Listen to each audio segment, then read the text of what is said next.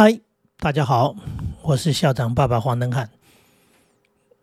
其实已经开学了一段时间了，算算九月都已经过了大半了。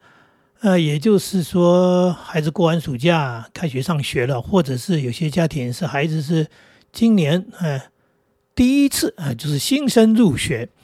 那不少新生入学的家长，其实。对于孩子的这个所谓的适应，啊，会有一些焦虑，或者应该讲说，呃，孩子进到了这个学校，我讲的学校当然是包含说你进的小学或者进了这个国中啊，或者进了高中，新到一个学校，那有没有适应上或者是阶段上的不同，然后产生的问题？那当然家长难免这个不叫焦虑，这应该叫做关心。那。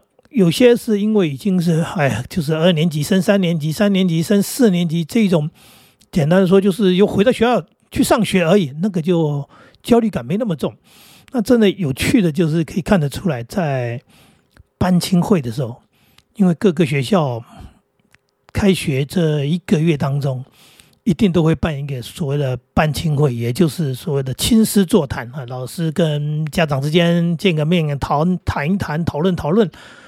呃，重点来了，家长在孩子第一年级的时候参加亲师座谈的这个意愿通常比较高，也就是出席率人数会比较多。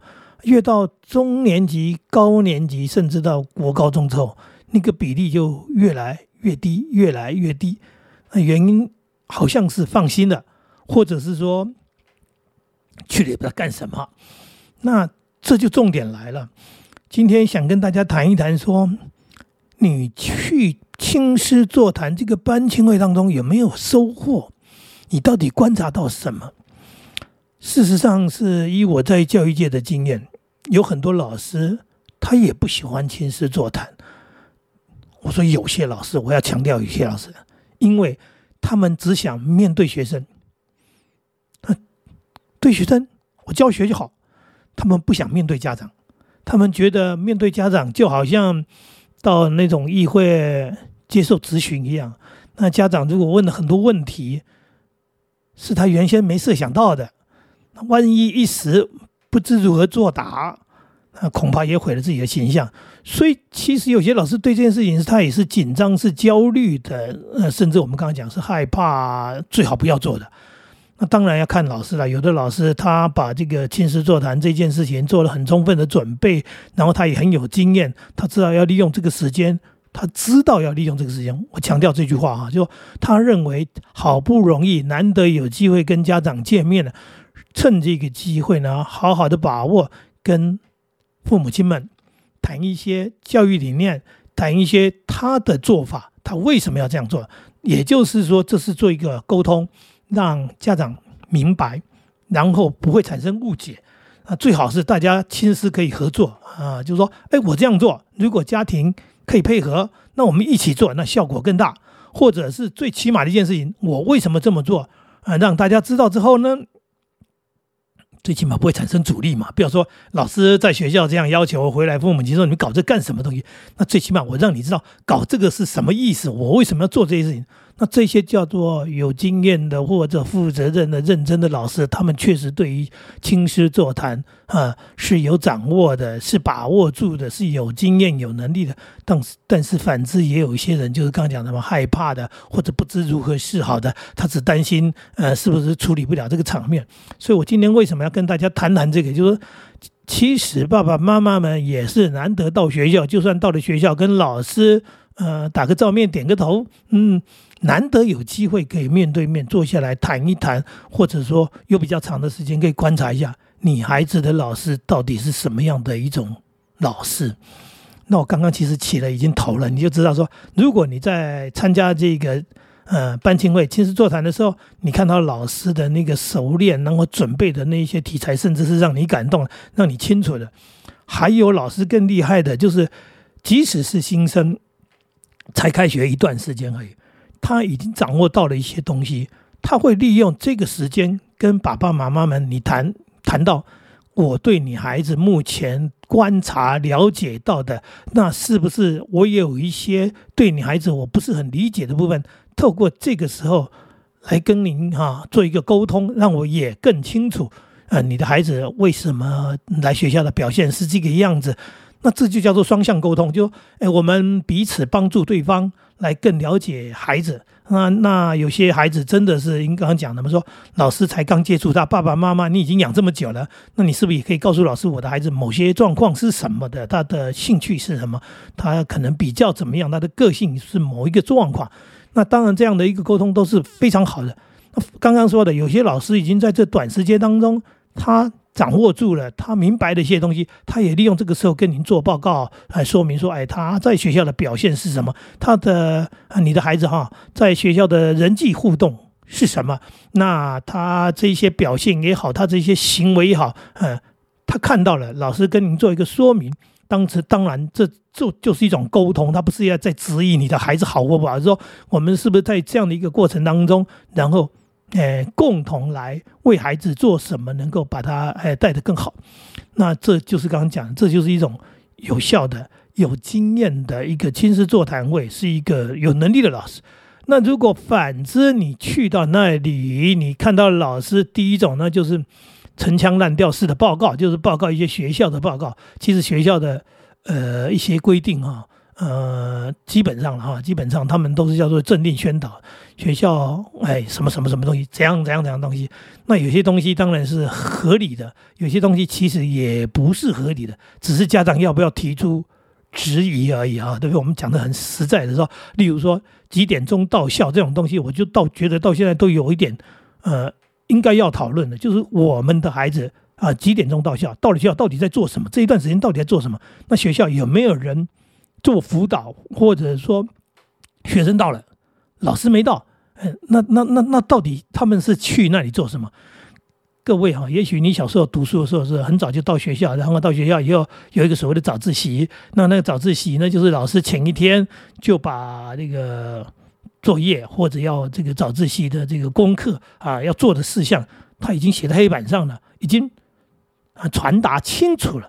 所以第二天同学早点到了七点半，到了七点二十到了，甚至有人七点钟就到了，就开始做做做做做。然后到了老师来的这个早自习时间啊，老师进来了，好，同学都已经本来就在自习当中。所谓自习就是老师不在，学生自己学习嘛，所以老师就接手继续。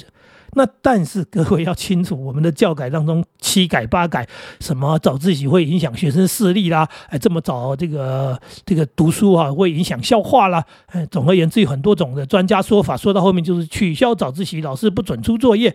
那好了，那我们现在的问题就在于说，如果孩子到了学校，那老师没来，呃，因为老师上班时间是八点，各位，呃，通常都是八点，我我我所认知的是没有更早的。那也就是说，老师如果在八点钟以前到校，他没有迟到。可是孩子，你那么早到学校了，那你们这段时间到底在做什么？其实这些部分就是我们要质疑的部分，就是说，哎，老师安安有安排什么吗？啊，没安排什么，那我孩子是不是可以晚点来？你规定他来来做什么？来打扫。那有些学校的规定是这样啊，学生来先做打扫。那又问题来了，先到的先扫吗？慢到的慢扫，没到的没扫，不用扫吗？这又是一件很奇怪的事情。如果说打扫的时间先先后后，因为学生不可能同时到达嘛，那先到的人就拿着扫把去扫地的。刚刚讲的，慢到的人就慢点来扫地。然后如果更慢到的，他就跟老师差不多时间到，呃，八点钟也左右到校。好，那他是不是不用扫地？所以这又是值得一个讨论的问题。也就是说，那老师您的安排是什么？啊，您做些什么？那当然，如果一个有经验的老师，他对这些事情都会有一些相当的处理，而不是我们讲的学生来了不知道做什么，不知道做什么，呃，学校也没安排什么，老师也没安排什么。那那为什么要求我们家长在这个时间以前说要把学生送到？没送到就叫迟到。那迟到的定义到底是什么？说来的没事做，为什么要来？就类似这样的东西，我不是要你各位去。质疑学校啊，我只是说，像学校有些规定，其实它并不是合理的哈。那这里面就有一些东西，其实是可以跟老师反映，然后做一些讨论，或者应该说，我我不管学校怎么样，我想明白老师你的想法怎么样。那我们的班级是老师您在带嘛？你有些什么做法没有啊？有些什么样的措施？那当然从老师的言谈举止说明事情的能力，跟家长讨论哈，或者我们刚刚讲的，你如何能够呃仔细的、快速的掌握了孩子的个性也好，个别差异也好，孩子的兴趣也好，孩子的某些行为也好，如果这个老师能够那么快速的，那我们证明可以更确定他是一个。有经验、有能力的老师，那当然你可以更放心一点。那老师畏畏缩缩的，老师本身对于这个班级经营好像没有什么能力，感觉老师也只是一个上班族。我这样讲不好听，事实上还有很多人确实只是上班族，就说我有准时来上班，我没有提早回家，我没有早退，但是我都有来上班。那上班做什么呢？我就做一些那个规定的事情，或者做一些。讲不好听的意思就是说，呃，没有没有，不要出事情就好了。那基本上呢，就变成呃托儿所啊，就是告音啊，哈，就是说，啊，我我我来看学生，学生你们不要出事情啊，这样就好了。那基本上，当然这个老师呃，就是讲的，我们讲说，呃，他有尽责任呃，但是你也不要对他期望太高。呃，这个是我自己在教育界多年的经验，老师其实也是分。好多种的哈，那跟外面的行业，呃，各行各业一样，就是有那种非常利落的、有本领的，很快能够上轨道，对，抓到要领，所以他把事情做得很好的。那有些人呢，就是一般人，我来上班，呃，我能做基本的事情，呃，负责任，没出差错。那当然还有第三等的，就是说他可能连这个这个不出差错这件事情都难以掌握。那当然。呃，我们不能讲运气好坏了，就是，但是你遇到什么样的老师，你当然最好你能够先有些明白。所以我就跟家长说，您啊有机会参加这样的一个班庆会、亲师座谈的一个机会，其实你是应该不是来听老师。呃，布达宣布说啊，要做什么要做什么，然后你你你好像一个小学生一样，就把学校的规定，然后拿回去要求你小孩如此而已。你应该是透过这个机会来明白一下，老师您到底要怎么带这个班级，或者老师你是一个什么风格的，你到底要做些什么？那我们呃可以怎么样合作？这是当家长的希望。那当然，当然哈，我们自己当家长的也也希望啊。透过这么短时间能够了解老师，然后因为对老师的期望，呃，你就会不会过高而失望。我这样讲的好好明白哈。所以说，因为你对这老师的了解，他哎，果然是一个好好好棒的老师，或者就是像我说的哈，刚刚校长爸爸说的，就是他就是一个普通人而已嘛。那你也就寄望说他能够怎么样？他就是把这个班级带的四平八稳，不要出差错，只能这样啊。万一的老师都。呃，一一一团混乱哈，对，一团混乱，他自己也处理不了什么事情。你真的不要期望太高。我也曾经，哎，跟一个家长说过，他的孩子在国中一年级新进一个学校，然后呢，呃，开学了。他也跟孩子做了一些沟通，我觉得这个家长是呃对的，就说他也问了孩子说：“那你们这开学以来这一段时间的状况是什么？哈，然后你的适应状况是什么？那你对老师或者对同学的这种感觉、印象或者相处的状况是什么？”那孩子就给了他一些嗯不大不大好的讯息，就是说他们呃秩序非常的混乱，然后请班级的很多情况哈，让其实是。很难好好学习，那家长当就透过这个时间，难得开学了吧，都已经差不多呃呃几个礼拜了，所以他去了学校，也就利用这个班经会跟老师做沟通，嗯，他表达了说，哎，我孩子在反映这样的一个情况，请问老师，那这样的混乱班级的秩序这么混乱之下，孩子觉得想要好好上课都有点困难，老师你有什么做法？就他发现老师。不知如何作答，嗯，那老师整个整个这个班庆会的过程当中，只是想把一些准备好的东西念一念，也就是说，呃，他觉得班庆会就是来跟家长，呃，报告，哎，呃，一个纸上的东西，把它念完结束了。家长的询问，家长想跟他做的沟通，基本上他是无法无法应付，也就是没办法处理。那后来这个爸爸。妈妈他们问我说：“这要怎么办？”我说：“怎么办呢？没办法办。他说会后我们一群家长就联络起来了，联络起来之后，我们发现大家很多孩子都还反映了同样的问题，也就是根本没办法好好学习、好好上课。那可是这个状况一直没改善，老师也没办法承诺，老师也说不出个呃缘由，也说不出个做法，反正就是老师无法。他说我怎么办？我说怎么办？你们你们再吵也没有用。他说我们去找校长。我说我我当过校长。他说我们我们去找校长要把这个老师换掉。我说没办法，因为学校总共就这么些老师，然后每一个人有每一个人的工作，每一个人有每个人的职务。然后我再告诉各位这更现实的问题。老师不是校长聘请的，校长没有任用或者淘汰，哎，这个这个这个开除，哎，什么把他哎这解职，然后的的权利，然后我换个新进员工，不好意思，校长没有这个权利，校长只能用手头上的这些人来做这些事情。然后呢，现在你们遇到的问题也不是其中一个老师的问题，一个学校如果这么大的话，他可能不知道有几个老师是属于这样子，所以你要谁弄到哪里去呢？弄不到哪里去。那我现在在讲什么？各位，那这就是要面对的事情，就是一个很可怕的问题。那我给家长的两个大建议哈，第一种建议，你要告诉你的孩子，你自己是不是能够在这混乱当中找到你自己的定位，或者包含着说，如果没有人霸凌你，只是自班上的秩序不好，哎，上课的这种状况，你自己能不能处理这个部分？那当然，这种状况就会出现到说，学科如果是学习这个状况不是很好，你自己自己有没有学习上的问题嘛？